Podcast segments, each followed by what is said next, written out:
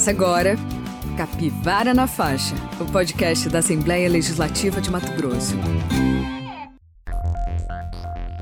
O Pantanal é um bioma considerado uma das maiores áreas úmidas contínuas do planeta. Com extensão aproximada de 150 mil quilômetros quadrados, o Pantanal sofre influência direta de três importantes biomas brasileiros: a Amazônia, Cerrado e Mata Atlântica. Uma característica importante desse bioma é que muitas espécies ameaçadas em outras regiões do Brasil persistem em populações avantajadas na região. É o caso do tuiuiu, a ave símbolo do Pantanal. Estudos indicam que o Pantanal abriga 263 espécies de peixes, 41 espécies de anfíbios, 113 de répteis, 463 de aves e 132 espécies de mamíferos. Quando o fogo chega, o que acontece com esses animais? Quais são os impactos das queimadas sobre a fauna da região? Os animais do Pantanal pedem socorro. É sobre eles que nós vamos falar agora na terceira edição do podcast Capivara na Faixa. Dessa vez, o episódio vai ser dividido em duas partes.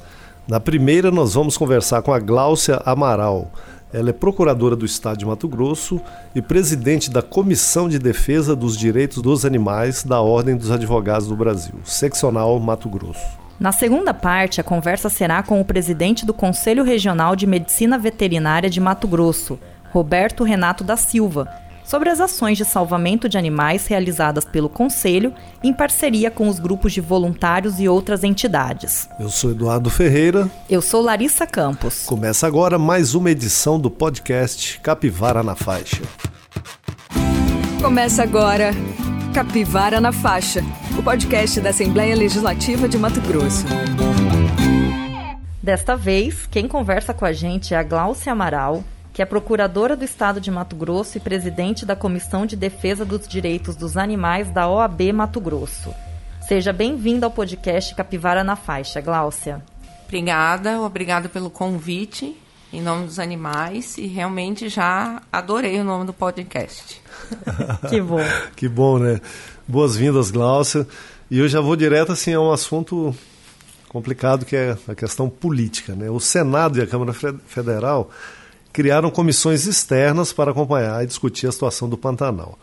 As comissões fizeram uma visita ao bioma e você participou, a gente ficou sabendo, e queria que você contasse para a gente o que, que você viu por lá e o que mais te tocou. Olha, o meu olhar realmente foi para verificar o posto de atendimento aos animais silvestres, para acompanhar a discussão desse ponto de vista.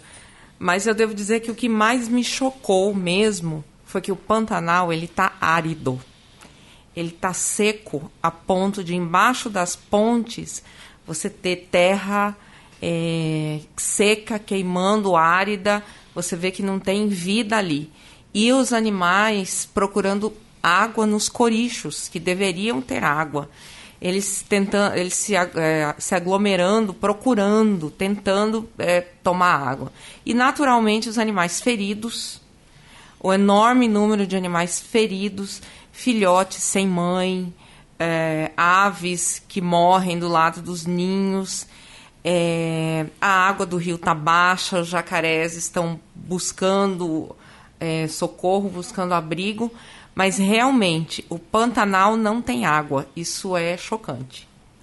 E como eu falei né, na abertura da entrevista, você preside uma comissão da Ordem dos Advogados do Brasil Seccional Mato Grosso, que é destinada aí à defesa dos direitos dos animais. Como tem sido, Glaucia, conta pra gente a atuação dessa comissão diante dessa questão das queimadas, dos incêndios na região do Pantanal? Desde meados de agosto, que foi quando a OAB se manifestou, a OAB acredito que foi a primeira instituição da sociedade civil né, a se manifestar dizendo que, o, que não estávamos mais tratando de queimadas e sim de incêndios e que era necessária a atuação de diversos órgãos, a gente já pediu é, diretamente o socorro para os animais. É, a flora, dizem, todo ano nos dizem isso, que a flora queima e, quer dizer, a flora o que, que é? São as plantas, queimam e até um determinado ponto de fogo ela se recupera. Mas a fauna, da forma como nós estamos vendo, é, ela não se recupera. E aí, é, imediatamente, também em meados de agosto, se instalou o PAES, que é o Posto de Atendimento aos Animais Silvestres. É a primeira vez que no Brasil se faz resgate de vítimas é, de incêndio de vítimas animais. E trabalhando com muita precariedade. Então, nós estamos acompanhando isso, procurando viabilizar recursos públicos para financiar essa, esse posto. Ele é, naturalmente, vinculado à Secretaria de Meio Ambiente, que é quem tem né, a atribuição, mas precisa de recursos federais, precisa de recursos para que funcione. A região do Parque Estadual Encontro das Águas foi uma das que mais sofreram com o fogo. Ela tem 108 mil hectares e reúne a maior concentração de onças pintadas do mundo.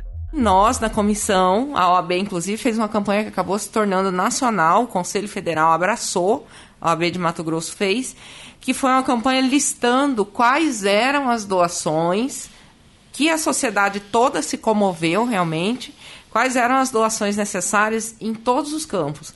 Voluntários, comida para os animais, é, doação de medicamento no conselho de veterinária e recursos propriamente ditos que servem para financiar esse tratamento.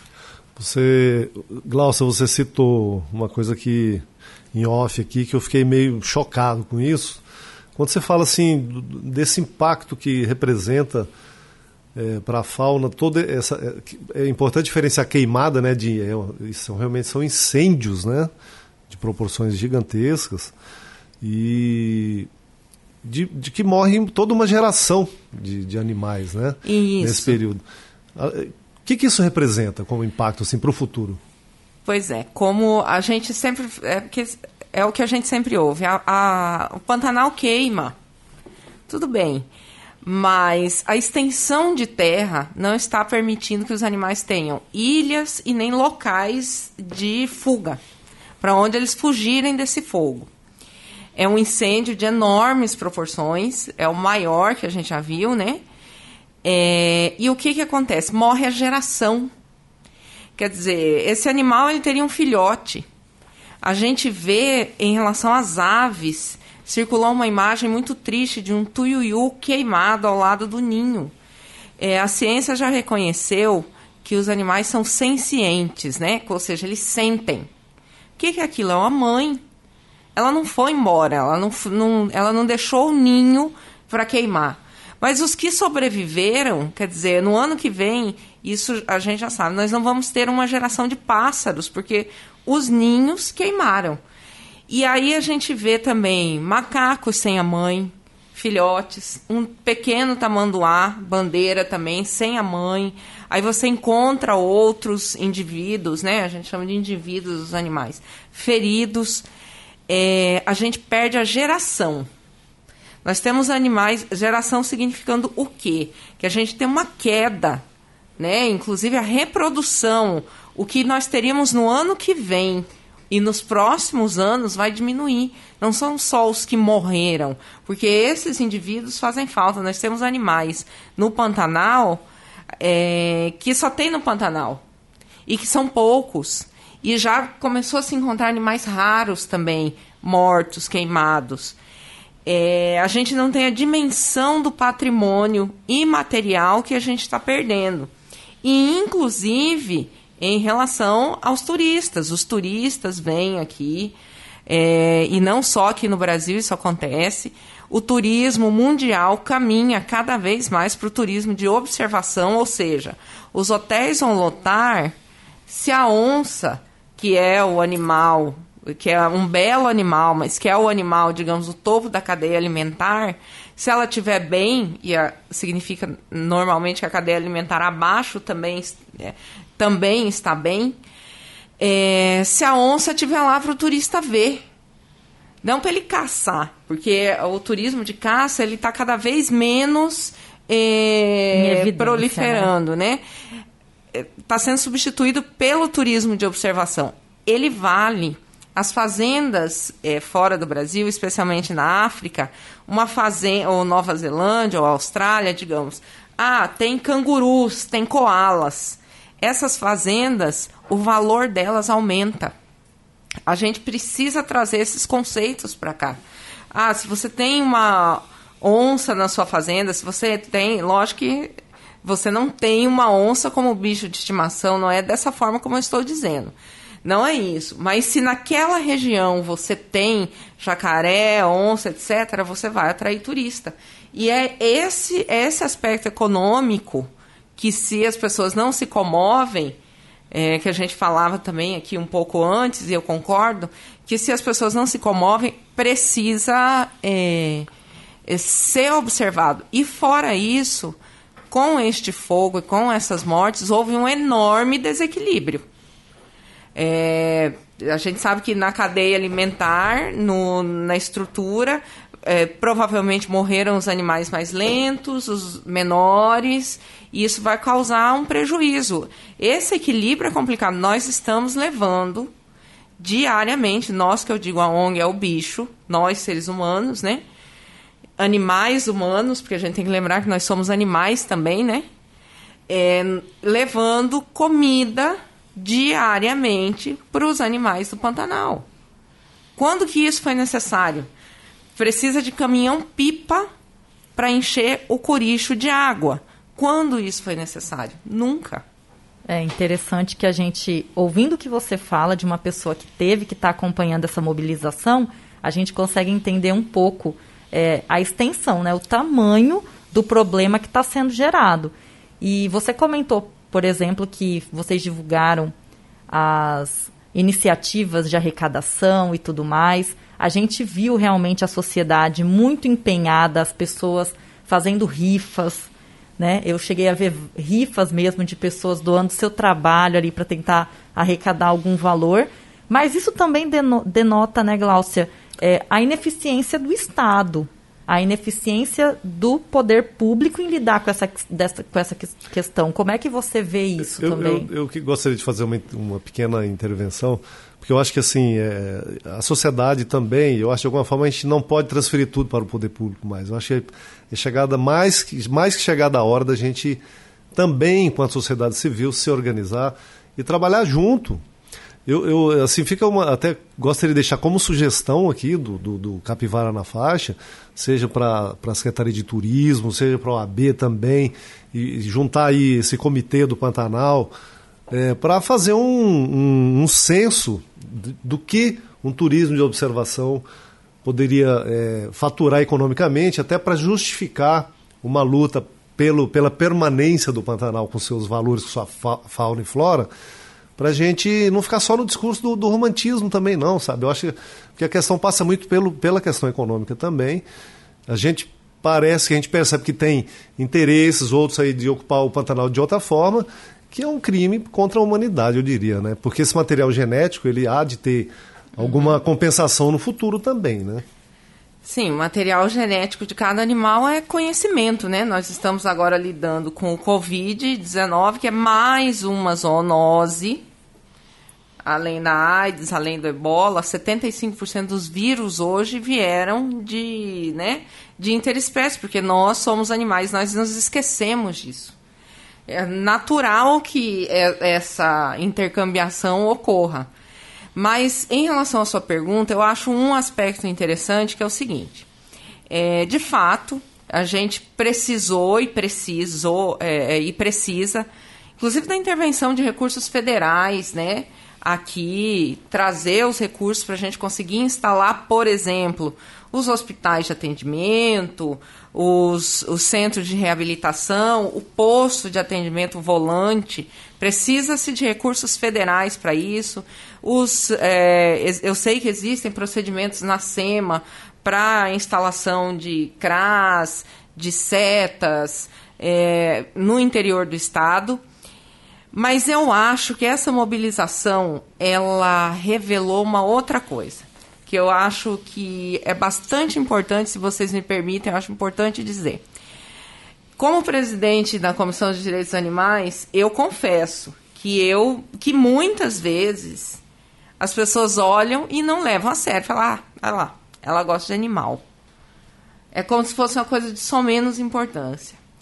a vaquinha que foi criada para arrecadação de recursos para o tratamento do paes, em 15 dias arrecadou 2 milhões de reais. 2 milhões e 100. Então, assim, é, a sociedade dá importância para os animais. E talvez é, as pessoas que tomam a decisão, as decisões, não, não tenham isso em mente. Eu me recordo que há uns 10, 15 anos atrás, vocês vão saber melhor porque vocês são jornalistas, se falava muito do fim do jornal. E realmente, por causa das redes sociais, e modificou. Mas no mesmo momento em que as redes sociais ingressaram, os jornais que sobreviveram tiveram que abrir editorias sobre animais. As pessoas não percebem que, ah, quer dizer, talvez quem tome a decisão não esteja percebendo que os animais são um tema de interesse da sociedade. Não é um tema que é de só menos importância, ele traz recursos financeiros, tem importância científica, tem assento constitucional e, obviamente, tem sentimento, claro, mas tem o apoio da sociedade, é algo caro à sociedade. A onça que circulou e aí é, é, caro à sociedade é caro à economia. É caro como de precioso e é caro de financeiro, agora eu vou dizer. O Greenpeace, que tem alcance internacional, pegou a moeda de 200 reais, a, a nota de 200 reais, e colocou aquela onça com as patinhas enfaixadas e circulou o mundo. O real é isso. É um animal ferido. Então, assim, é, quando a gente fala da nossa economia, dos nossos produtos serem vendidos na Europa, é, em, na, na América do Norte, em outros países, a gente tem que pensar que a nossa imagem é a imagem daquela onça. Porque a nota de real, ela acabou circulando e circulando muito assim. E de qualquer modo, quando se fala lá fora de queimadas, é, os animais importam eles, é, existe um, um risco econômico até a nossa atividade tradicional de agricultura se a gente não cuidar disso. Ou seja, Gláucia, é interessante porque a gente vê a sociedade muito preocupada, empenhada e demonstrando isso, mas ao mesmo tempo a gente não pode esquecer que existem determinadas ações que têm que vir do, da, das instituições, tem que vir do governo. Quando você fala de ter uma estrutura por exemplo, de hospitais, de atendimento que a gente não tem e que, e que tem feito tanta falta num momento como esse agora, isso mostra pra gente o quê? Infelizmente, a gente sabe que a sociedade se reunir e estar tá junto, de repente, para financiar a construção de um hospital para animais, a gente sabe que isso é uma coisa que. Será que é factível? Será que vai acontecer? tem iniciativas que precisam partir do governo também, né? Ah, sim, com certeza. Nós precisamos dos, dos hospitais, é, não sei se nem no plural, mas os, pelo menos um hospital que seja capaz de atender animais silvestres. Mato Grosso é maior do que muitos países da Europa. Nós temos médias de acidentes, que seja acidente, que seja substâncias que vão para o rio, que sejam é, desabamentos. Existem acidentes em que há vítimas animais. E é atropelamento. A gente sabe que tem muito nas estradas. É, existe uma média é, anual de utilização desse, desse hospital, de animal silvestre. Nós precisamos dos CRAS, que é o Centro de Reabilitação, que é você pegar esse animal depois, ele tem um local onde é, ele vai ser reabilitado e devolvido ao seu habitat natural. E nós precisamos também isso. O Ministério Público sabe, a Secretaria de Meio Ambiente tem projetos e nós precisamos também do PAES volante, que é o quê? Que é, são é, carros que possam circular pelo estado para atender em cada lugar, porque a gente também não vai fazer um hospital em cada lugar. Não é, é veja bem, é, é necessário que eh, os recursos sejam investidos de forma racional. Até porque nós esperamos que este número de feridos, que ultrapassa o dobro até agora do ano passado, é, e feridos, né? Sem contar os mortos. A UFMT está fazendo esse levantamento, tentando. Ela vai até 48 horas depois da queimada no local onde acabou o fogo para tentar contar quantos são os corpos para começar a fazer uma estimativa. Outra área de reserva que sofreu danos pelos incêndios no Pantanal foi a fazenda São Francisco do Perigara, em Barão de Melgaço, município de Mato Grosso. Nesse local vivem 15% das araras azuis encontradas na natureza. Então, assim, é necessário sim uma estrutura e essa estrutura vem do poder público, até porque construir o hospital não é só construir o hospital, você precisa de médico veterinário, você precisa de remédio, você precisa de equipamento. A gente está falando aqui, no caso, já do que já está acontecendo, né? Quer dizer, estamos falando de soluções, de, de, de necessidades é, emergenciais. Para que essas coisas não se repitam e que a gente não precise sair correndo atrás do fogo, né, do incêndio, que medidas governamentais seriam importantes agora para se planejar, para se prever ao máximo, planejar e fazer um, um exercício de previsão do que pode acontecer e se precaver contra essa verdadeira tragédia ambiental? Olha, muito importante isso, porque a gente fala da estrutura é, de atendimento aos animais silvestres, mas uma estrutura para normalidade. A gente não pode ter também uma estrutura para atender o que já foi atendido esse ano. O que a gente não pode ter é um fogo nessas proporções. E aí sim, o que é necessário são é, que se está, está se fazendo as discussões agora é, são as discussões em relação às medidas de prevenção ao fogo em si. É, vejo é, associações de produtores pantaneiros, né, um homem raiz, afirmando que o manejo previsto na legislação não é o manejo ideal para o Pantanal, porque se aplicou um manejo é, geral, seja da Amazônia, seja do país, que é preciso ter acero, que é preciso. Acero, para quem não conhece, é um é um, uma, uma espécie de vala, um espaço é, que ele é manejado de modo que o fogo não pule. Que é preciso. E uma outra coisa, que é preciso ter brigadas. Isso os bombeiros dizem. É necessário ter treinamento, e aí também viria. É, são recursos públicos para fazer esse treinamento. Ter treinamento de brigadista. Por quê? Porque o, o fogo, quando ele se torna um fogo como virou um incêndio florestal, ele é incontrolável. É, você tenta cuidar dos, do, do, do, dos prejuízos. É preciso que se trabalhe para que ele não seja, não se torne isso. Vou até dar um exemplo. Eu tenho um grupo de amigos e uma propriedade na Chapada. Há uns quatro anos atrás, todos fomos convidados a fazer curso de brigadista. E esse fogo chegou na propriedade. Até foi gravado e tudo. Todos é, os amigos, acho que é um grupo de 50, 100 pessoas, é, são brigadistas, logicamente chamaram os bombeiros, apagou o fogo, o fogo não entrou na propriedade. Então, assim, em volta todo mundo. Então, na verdade, a gente precisa ter consciência também de onde nós vivemos e a sociedade precisa, concordo, estar preparada. Nós precisamos de brigadistas, nós podemos ter também um volume gigantesco de bombeiros, mas nós precisamos seguir as orientações dos bombeiros, né, que são especialistas. E aí é que eu entendo o que fazer para não chegarmos nisso.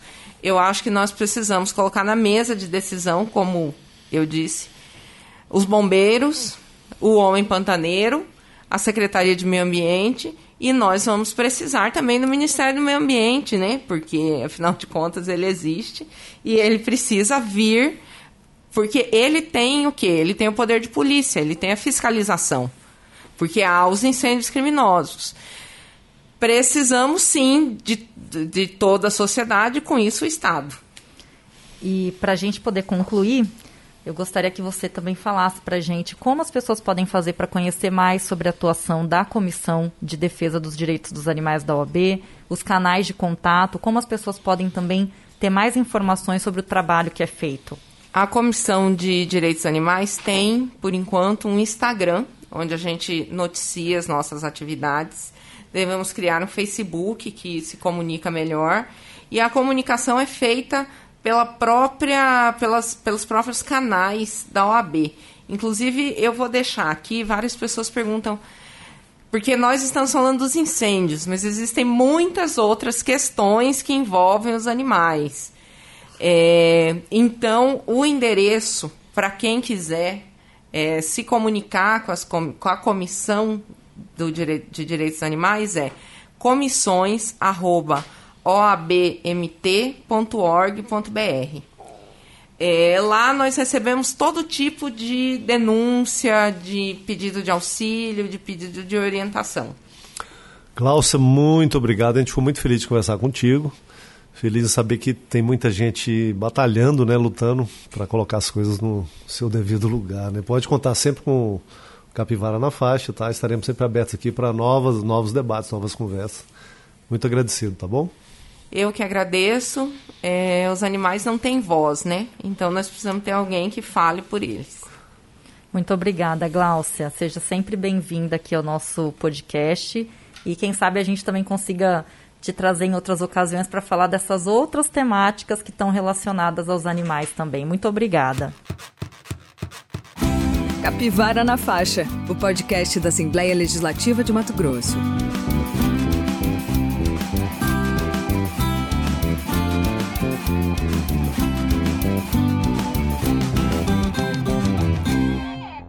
Nesta segunda parte do podcast Capivara na Faixa, nós vamos conversar com o médico veterinário Roberto Renato da Silva.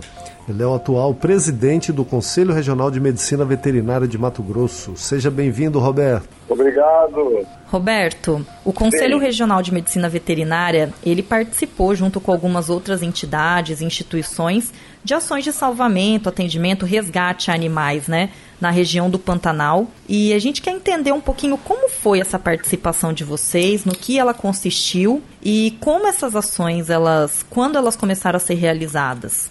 É, nós participamos junto com a, coorden a, a, Coordenação de Gestão do Fogo, é, a SEMA, é, a Universidade Federal do Mato Grosso e outras instituições no início, lógico, logo no início das queimadas do Pantanal, aonde foram verificadas a necessidade de resgate da fauna que estava sendo acometida pela, por, pelo, pelo incêndio e, logicamente, pelos reflexos de tudo que estava ocorrendo lá dentro do Pantanal.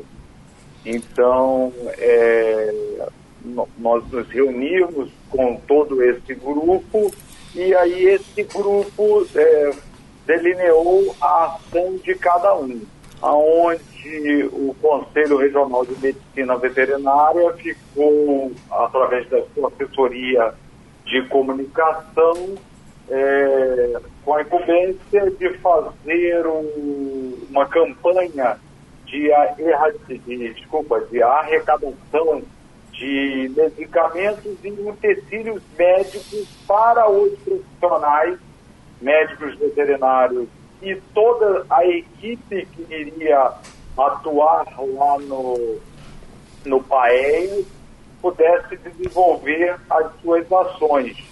E aí a gente está falando de outras profissões, né? Como zootecnistas, engenheiros agrônomos, engenheiros florestais, é, biólogos. Então há um, um grande de profissionais que atuaram nas ações do Pantanal. É, nessa questão da comunicação, Roberto, é, como que vocês têm sentido né, a, a, o retorno da sociedade? Né? Assim, porque vocês estão, junto com a, com a campanha de divulgação, vocês estão fazendo campanhas também de arrecadação, né, de remédios, não sei, é espécie também. Como é que tem sido esse, essas arrecadações aí? É, eu posso falar que a sociedade recebeu muito bem né, a, a a nossa campanha, né? A, o quantitativo de medicamentos, utensílios é, hospitalares e outros materiais que foram arrecadados, tanto no Estado como outros conselhos regionais também é, realizaram campanhas em outros estados. Então, a sociedade brasileira abraçou o Pantanal. E é, não poderíamos deixar de falar aqui também dos próprios profissionais médicos veterinários ou tecnistas e as outras profissões que também abraçaram o Pantanal, porque nós também é, chamamos os profissionais para trabalharem é, voluntariamente é, nessa ação de resgate é, da fauna é, do Pantanal. E tivemos um número tanto dentro do Estado como fora do Estado é, representativo, é, um quantitativo de mais de 600 pessoas que se cadastraram no site do Conselho para serem voluntários neste trabalho no Pantanal. Ou seja, Roberto, a sociedade também mostrando, através dessa, desse interesse, desse cadastro é, e das ações mesmo de arrecadação, de voluntariado, a sua preocupação também com o bioma e com o meio ambiente. E, além disso, é, queria que você falasse um pouquinho para a gente também qual a importância de contar com os médicos veterinários nesse trabalho, que é um trabalho muito delicado, né, de resgate, de cuidado desses animais e salvamento no, na região do Pantanal. É, primeiro, sem dúvida alguma, a sociedade mato-grossense e do Brasil inteiro abraçou, como eu disse, o Pantanal. É, como eu disse, não somente é, nós, nós, recebemos é, uma série de medicamentos e utensílios, como também é, algumas ONGs é, de, é, fizeram alguns trabalhos também divulgação de, de, de doação de cifras, dinheiro, né? Que também foram extremamente bem sucedidas e, esses recursos estão sendo aplicados lá no Pantanal. Quanto ao médico veterinário e o zootecnista, foram fundamentais nesse trabalho lá no Pantanal. Os médicos veterinários, lógico, fazendo toda a parte é, clínica desses animais né, recebendo esses animais que a grande maioria chegavam com quadros graves de, de desidratação, de intoxicação, pela, principalmente pela fumaça, e o que mais se viu na, na, na imprensa foram animais com suas patas com queimaduras. Tiveram também outros animais com outros, também. Parcialmente eu posso falar para vocês que nós atendemos até agora mais de 50 animais lá no Paeias e a, a participação de, desse profissional médico veterinário foi fundamental para a recuperação dessas vidas. A gente pode dizer que estamos todos chocados né, com com uh, o impacto que essas imagens causaram né, na, na, nas pessoas, né, inclusive todos nós, né? E para que isso não volte a acontecer, nessa tra verdadeira tragédia, né, que a gente vem vivenciando, que, que, como que vocês estão atuando é, é, na, na, na, na, criação de talvez de normas de proteção ao Pantanal para os próximos anos, ou, ou mesmo influenciar o, na, no processo de é, legislações, né? da gente implantar novas leis, se for o caso. Como, de que forma o Conselho tem acompanhado isso e, e como tem participado dessas discussões? É, nós temos participado é, é, junto com o trabalho que o senador Wellington Fagundes vem fazendo, é, levando, levando para a sociedade lá dentro do Senado Federal com a questão do Estatuto do Pantanal. Então, o Conselho Federal, como os dois conselhos regionais do Mato Grosso e Mato Grosso do Sul, estão participando da, da discussão né, desse Estatuto do Pantanal.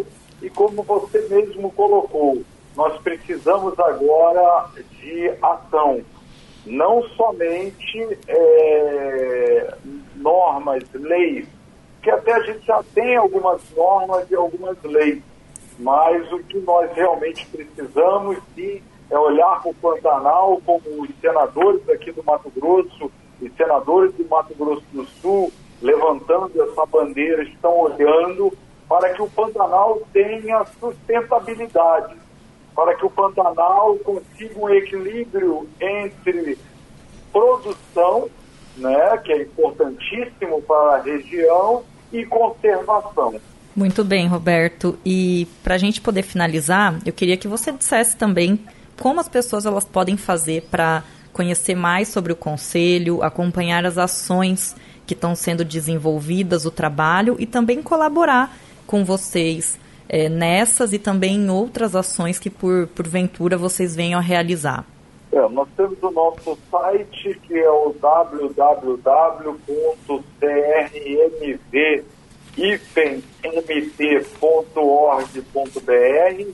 como também estamos presentes nas mídias sociais, Facebook Instagram, onde você digitando CRMV e é, cairão nas nossas páginas.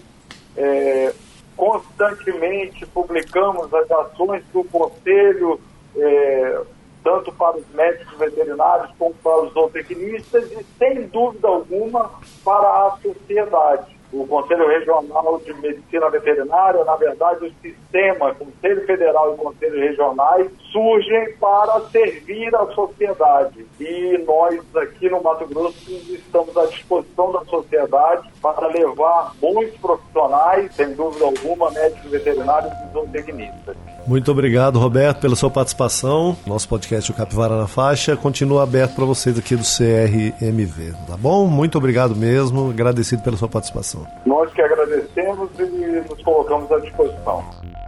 Para você que nos acompanhou até aqui, o nosso muito obrigado. No próximo episódio, daremos continuidade à série sobre a tragédia ambiental no Pantanal.